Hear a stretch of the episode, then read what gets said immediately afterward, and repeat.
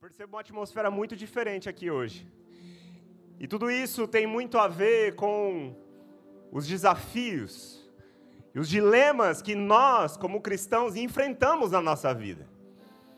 Porque a vida cristã, ela é cheia de desafios.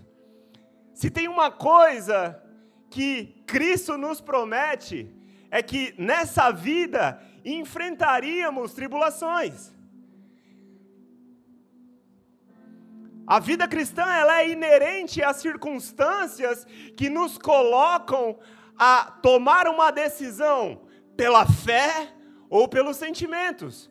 As circunstâncias onde é necessário que nos posicionemos de acordo com o que cremos ou com o que sentimos. Isso é muito desafiador.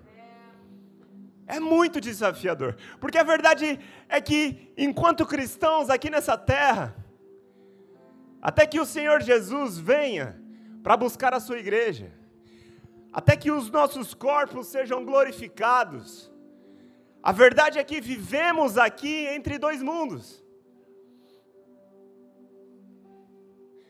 Somos salvos por Cristo Jesus, mas também seremos salvos quando Ele vier nos buscar.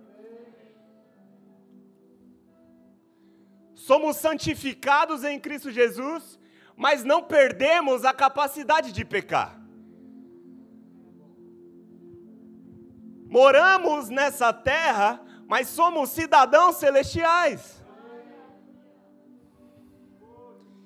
Vivemos em um reino que é aqui e agora, mas que também virá.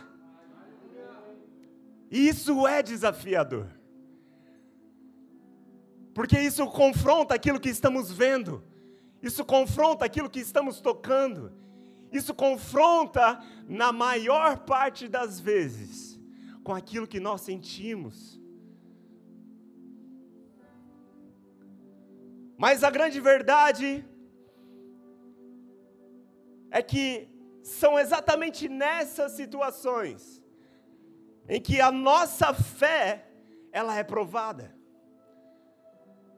São exatamente nessas situações decisivas que nós enfrentamos no dia a dia e que a nossa fé ela é desafiada.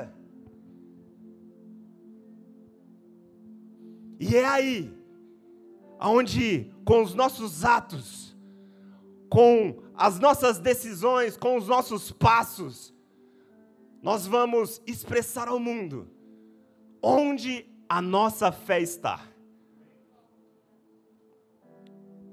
Ou até mesmo se há alguma fé em nós, onde a nossa fé nos leva a pisar, onde a nossa fé nos impulsiona a viver ou deixar de viver. O que a nossa fé nos induz a viver?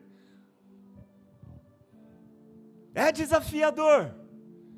Mas sabe, meus irmãos, a verdade é que sempre a nossa fé, ela vai expressar para o mundo aquilo que nós verdadeiramente cremos. Nessas situações, afinal, Tiago diz que assim, Tiago 2, 26 diz: assim como o corpo sem fôlego está morto, a fé sem obras está morta.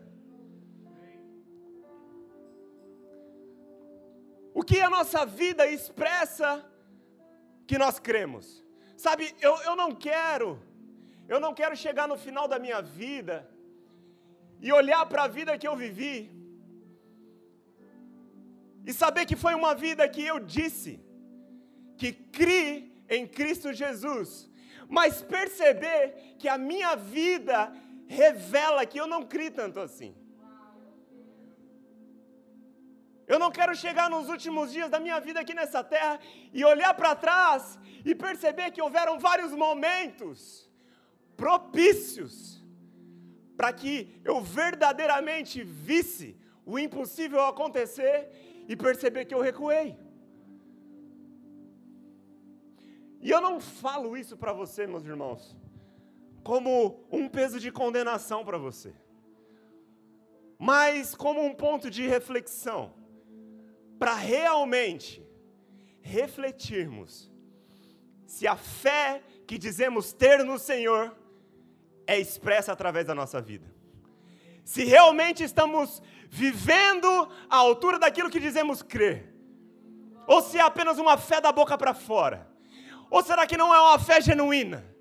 Ou será que não é uma fé de todo o coração? Eu não quero chegar diante do meu Senhor e perceber que era tudo real.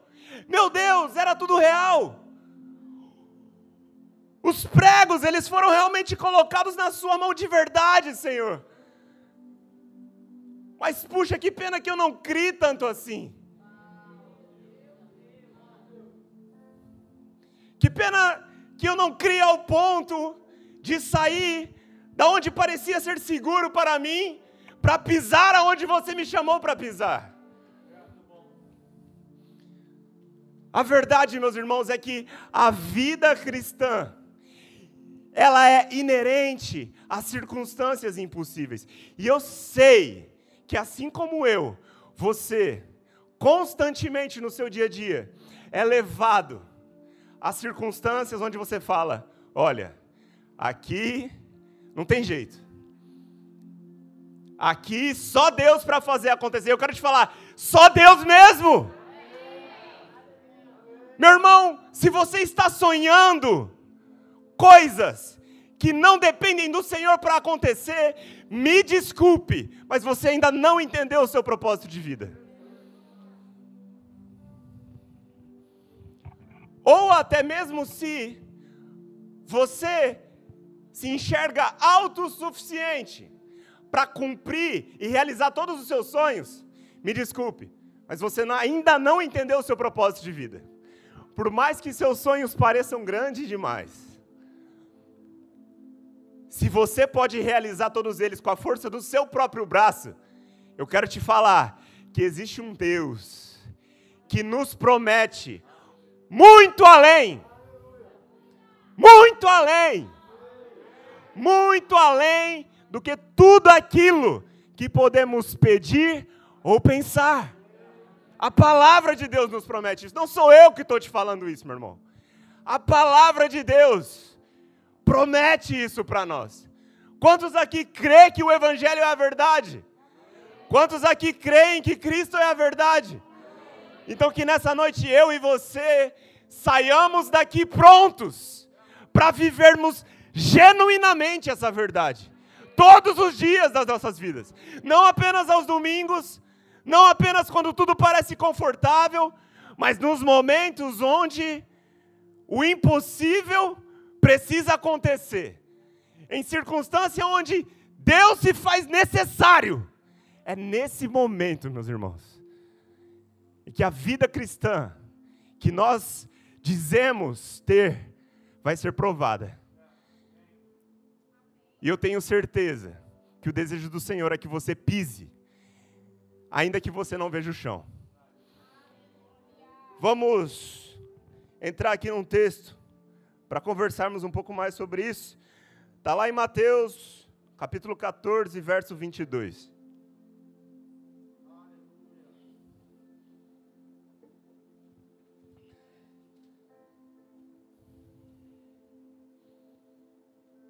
Mateus 14, 22.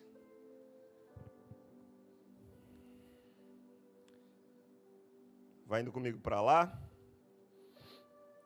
Quantos chegaram? Digam amém. Glória a Deus. Vamos lá, Mateus 14, 22. Logo em seguida, ah, deixa logo em seguida, deixa eu contextualizar um antes aqui. Se você voltar um pouquinho na sua Bíblia, você vai ver que o que aconteceu antes foi a primeira multiplicação de pães. Ok? Então, após um milagre, a palavra entra nesse trecho aqui ao qual leremos. Logo em seguida, Jesus insistiu com seus discípulos que voltassem ao barco e atravessassem até o outro lado do mar, enquanto ele se despedia das multidões. Depois de mandá-las para casa, Jesus subiu sozinho ao monte a fim de orar.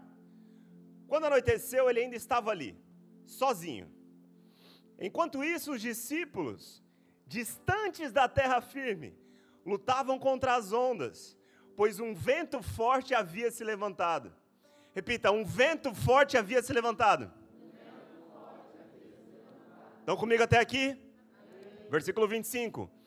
Por volta das três da madrugada, Jesus foi até eles caminhando sobre as águas. Quando os discípulos o viram caminhando sobre as águas, ficaram aterrorizados. É um fantasma! gritaram cheios de medo. 27. Imediatamente, porém, Jesus lhes disse: Não tenham medo. Repita: Não tenham medo. Coragem, sou eu. Então Pedro gritou: Se é realmente o Senhor, ordene que eu vá caminhando sobre as águas até onde está. E olha que maravilhoso o verso 29. Venha, respondeu Jesus. Vamos parar aí. Espírito Santo, nós reverenciamos a Sua presença aqui. Sabemos que a letra, por si só, ela mata, mas o Espírito vivifica a palavra para nós e traz vida para a nossa vida, luz para os nossos caminhos. Assim como cremos que você ressuscitou Jesus dos mortos no terceiro dia, cremos também que você é poderoso para hoje, nessa noite, com os nossos corações abertos, fazer com que essa palavra frutifique em nossas vidas. Oramos pela Sua sabedoria divina. Venha sobre nós, nos fazendo entender, venha sobre nós, nos fazendo enxergar aquilo que naturalmente seríamos incapazes.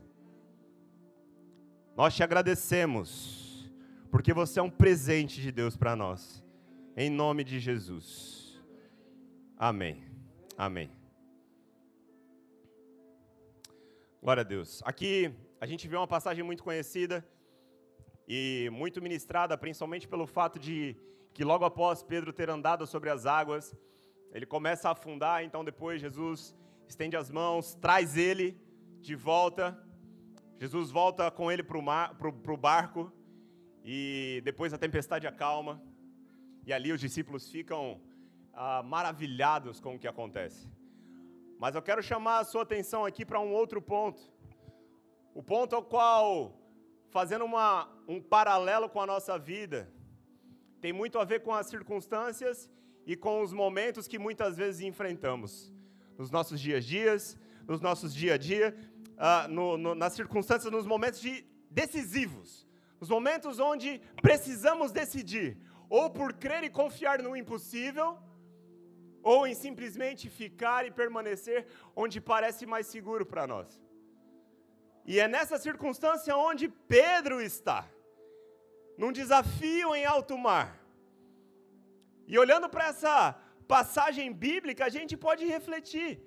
Sabe, é muito evidente que o local mais seguro, naturalmente falando, para Pedro, em meio a uma tempestade, fosse dentro do barco. Lembre-se, os discípulos eles estavam atravessando o mar. A palavra diz que eles estavam lutando contra as ondas. A palavra diz que em meio a tudo isso Jesus aparece.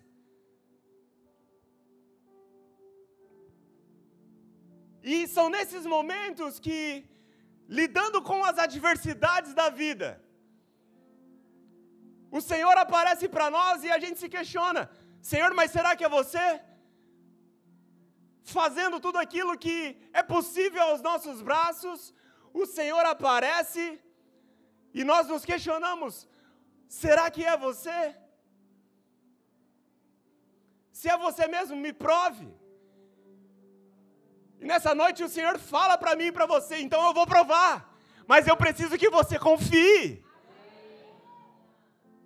Porque a verdade, irmãos, é que em meio à tempestade, o lugar mais seguro para nós estarmos não é no barco, mas é onde o Senhor nos chama para estar. Ainda que naturalmente tudo diga ao contrário. Ainda que as leis da natureza te desafiem.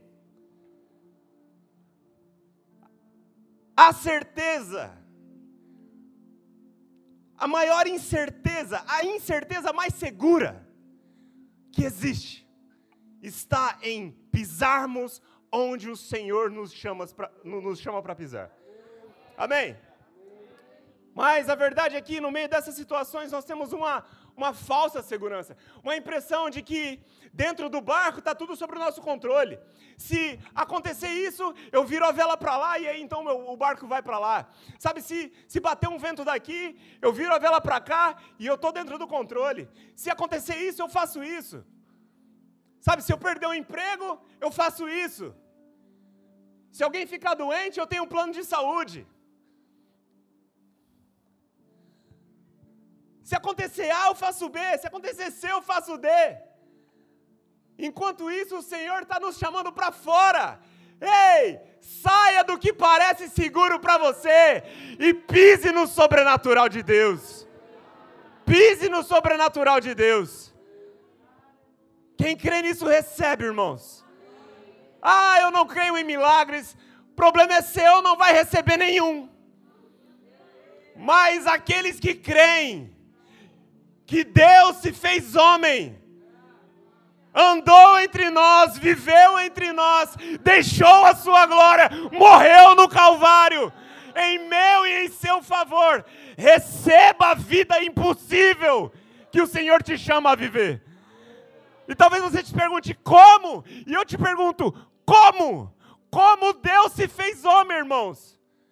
Você é capaz de crer que Deus se fez homem? E é com essa mesma fé que nós somos chamados pelo Senhor a vivermos o plano dele aqui nessa terra. Com essa mesma fé. Afinal, a vida cristã, ela não é um passatempo até que nós cheguemos no céu, mas é uma oportunidade de trazermos o céu para a terra. Todos os dias as realidades celestiais de Cristo Jesus, do local onde nós estamos assentados com Ele, a destra de Deus, onde todas as bênçãos já se tornaram disponíveis, estão ao nosso alcance pela graça do Senhor sobre as nossas vidas. Não porque merecemos, não porque somos bons demais para isso, mas simplesmente porque o Senhor é bom porque o Senhor é bom. É tempo de deixar de lado as distrações. É tempo de deixar de lado aquilo que nos atrasa, aquilo que rouba o nosso tempo, aquilo que rouba a nossa atenção e nos entregarmos genuinamente ao Senhor. Genuinamente ao Senhor entrarmos em um local onde a nossa vida, ela verdadeiramente vai ser uma resposta à fé que dizemos ter no Senhor Jesus. É para esse local que o Senhor nos chama todos os dias, irmãos. E é nesse local onde a glória do Senhor será manifesta e revelada através de você. Não apenas para o seu próprio desfrute, mas para que muitos possam perceber a glória do Senhor através da sua vida. Sonhos engavetados, sendo desengavetados pelo Senhor aqui nessa noite. Eu vejo negócios sendo abertos. Eu vejo negócios sendo abertos, empresários sendo levantados aqui, missionários sendo enviados aqui se você sonha com uma nação onde os recursos parecem não, não chegarem, meu irmão, apenas creia no Senhor e respeite o vem de Jesus. Porque a verdade é que Pedro, ele pisou em um local muito além das águas. O grande milagre aqui, ele só aconteceu porque antes houve um vem. Pedro não simplesmente pisou sobre as águas, ele pisou sobre a palavra de Deus. Ele pisou sobre um convite de Jesus, sobre uma direção de Jesus. Vem, sou eu, não tenha medo, coragem, Sou eu. Sou eu o Senhor que te chamo. Sou eu o Senhor que provê. O Senhor que te dá a visão é o Senhor que vai bancar a sua provisão, irmão. O Senhor que te trouxe até aqui é o Senhor que vai completar a boa obra na sua vida.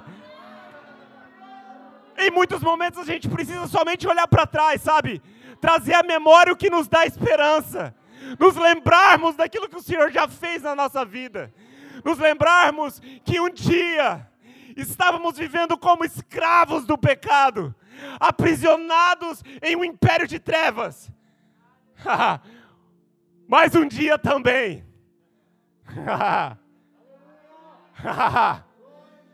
Cristo Jesus foi no Calvário. E de braços abertos, em alto e bom tom, para eu e você ouvirmos ainda hoje na palavra, ele disse: Está consumado! Está consumado!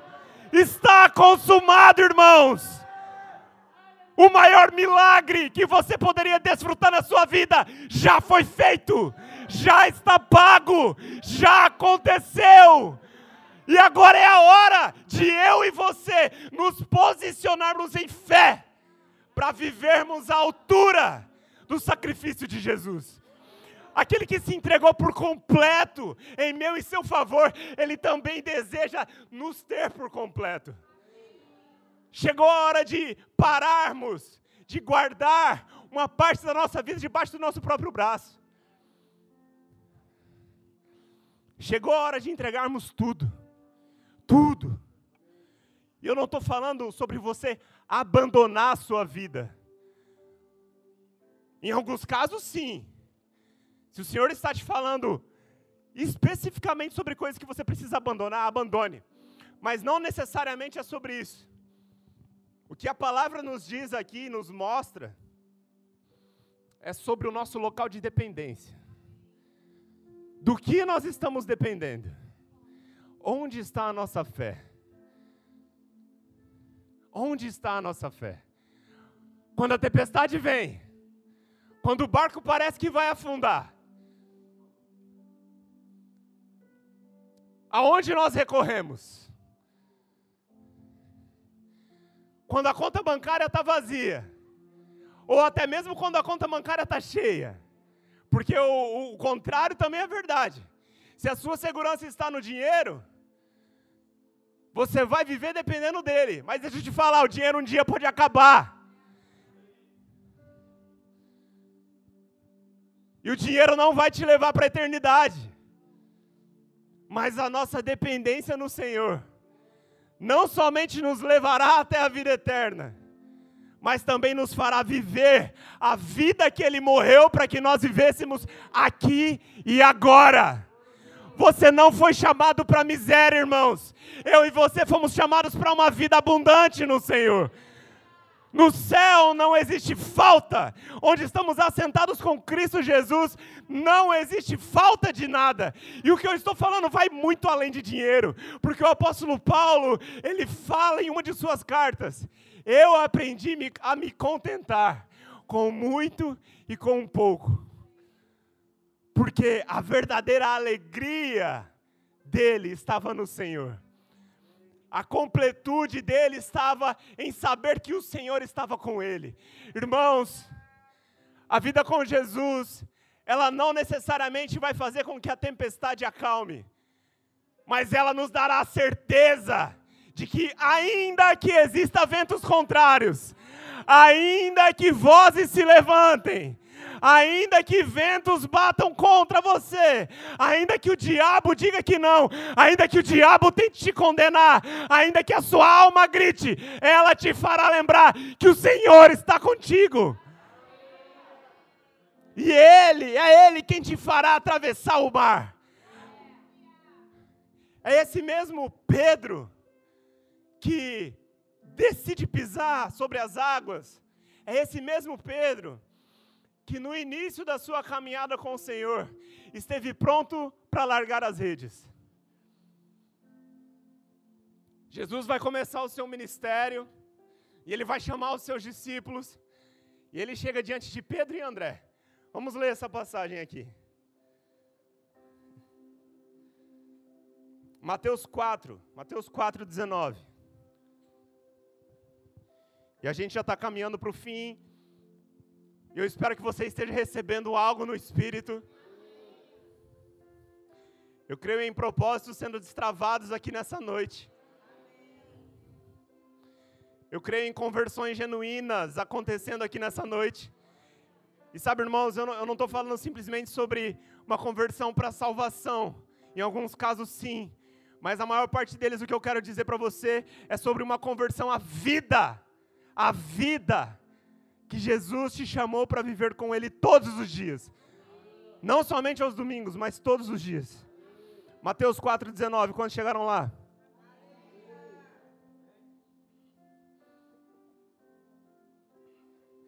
Jesus chamando Pedro e André. Jesus lhes disse: Sigam-me, e eu farei de vocês pescadores de gente. No mesmo instante, repitam comigo, no mesmo instante. No mesmo instante, deixaram suas redes e o seguiram. Irmãos, quando Pedro ele deixa as redes nesse momento, o que ele estava deixando para trás ali era muito além de uma simples rede. Pedro estava deixando para trás a dependência naquilo que era sustento para ele. Pedro estava deixando para trás ali a provisão a qual ele viveu até então. Pedro estava, Pedro estava, estava deixando para trás ali a forma como o sustento chegava até a casa dele. E esse deixar as redes era um sinal de rendição total Senhor. Como se ele estivesse dizendo com esse ato: Senhor, eu não sei o que vai acontecer, mas se você está comigo, eu não preciso de mais nada. Por isso, irmãos, por isso, por isso que quando nós chegamos ao capítulo 14, a gente vê que a partir do momento que Pedro percebe, a partir, vamos ler de novo, lá no capítulo 14.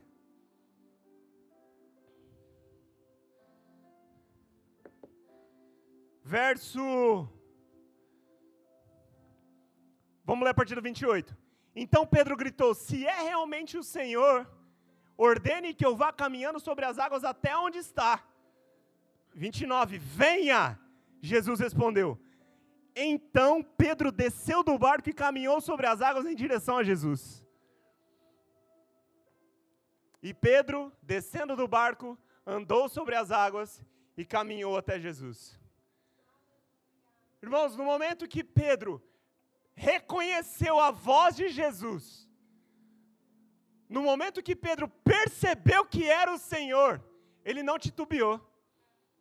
A gente não vê a palavra aqui dizendo que, sabe, ele pensou em ir, pensou em não ir, ele ficou esperando para ver se a tempestade acalmava, ele ficou esperando para ver se outro recurso apareceria. Não fala que ele recorreu às velas do barco, não fala que ele fez nada de diferente mas fala que ele foi até o Senhor.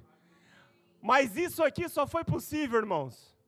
Pedro não teve uma grande dificuldade assim para decidir pisar fora do barco, para decidir sair do barco, porque lá atrás ele já tinha saído do barco dele. Alguns captaram.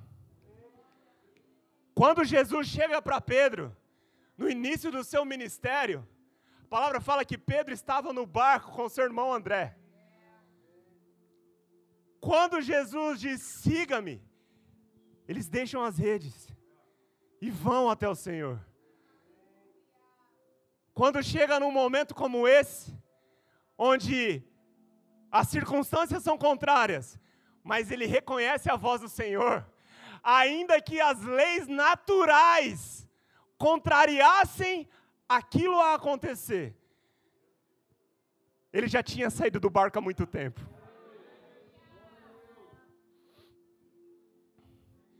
Irmãos, não espere, não espere uma circunstância se levantar contra você, para você decidir viver intensamente, genuinamente, completamente a vontade de Deus. Decida hoje largar as suas redes, largar a, largar a sua dependência nas coisas naturais.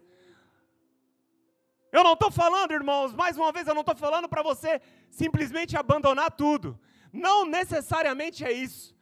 Eu estou falando sobre você tirar a sua atenção daquilo que parece ser a sua provisão, daquilo que parece ser a, o seu sustento, e colocar a sua dependência completamente no Senhor.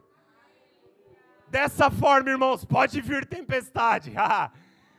Quando você estiver caminhando dessa forma, irmãos, pode acontecer o que for contra você. O que for contra você. Se doença vier, ha ha ha. Se o diabo falar contra, ha ha ha. Eu estou com aquele que já derrotou você. Eu estou com aquele que ressuscitou dos mortos. Quando tudo disser ao contrário, ha ha ha. Ha ha ha, diabo, porque você está tentando, está tentando me desafiar com algo, mas eu caminho com aquele que está fora do tempo. Eu caminho com aquele que eu posso confiar, porque eu sei que ele vai adiante de mim. Eu sei que tudo já está feito. Oh, aleluia! Obrigado, Senhor. Obrigado, Senhor. Porque a nossa a nossa vida na nossa vida nós não precisamos depender do tempo, nem do tempo.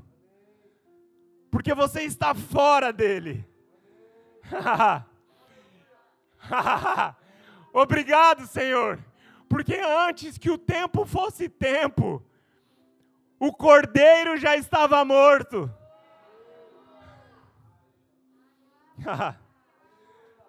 Não, você não entendeu. O Apocalipse diz que o cordeiro estava morto antes da fundação do mundo. Antes da fundação do mundo. Irmãos, antes de eu e você termos qualquer necessidade, já havia provisão.